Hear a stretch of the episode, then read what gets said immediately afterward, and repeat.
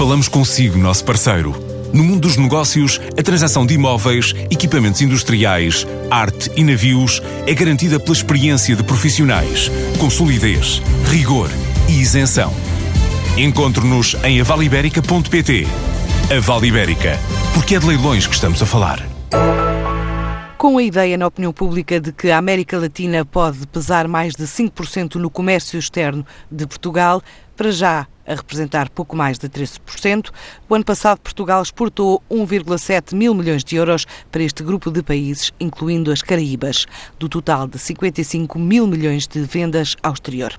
No Brasil estão concentrados quase 600 milhões, mas é o continente sul-americano que cresce enquanto destino das PMEs nacionais. Nos últimos dois anos, quase 70% das pequenas e médias empresas dão mais importância a parcerias do que ao início de um processo solitário de internacionalização.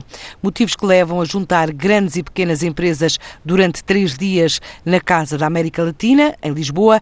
É mais um evento Open Days PME Connect, que envolve várias entidades, incluindo a ICEP, é um retrato traçado à TSF por Paulo Caldas, o diretor da AIP. Os Open PME Connect são um fórum de discussão da importante temática da internacionalização, com a particularidade de ser a primeira vez que essa discussão é feita juntando grandes grupos económicos nacionais com uh, eh, PMEs uh, eh, de sucesso, ou seja, procurando fazer com que os grupos económicos nacionais, uh, SONAI, EDP, o Grupo Stana, TechEver, a Motengiu, cinco setores distintos e de ponta em termos de internacionalização, possam ajudar as PMEs no seu processo de internacionalização. No fundo, os primeiros serão uma alavanca para a internacionalização das PMEs. O porta-aviões para essa mesma internacionalização de sucesso.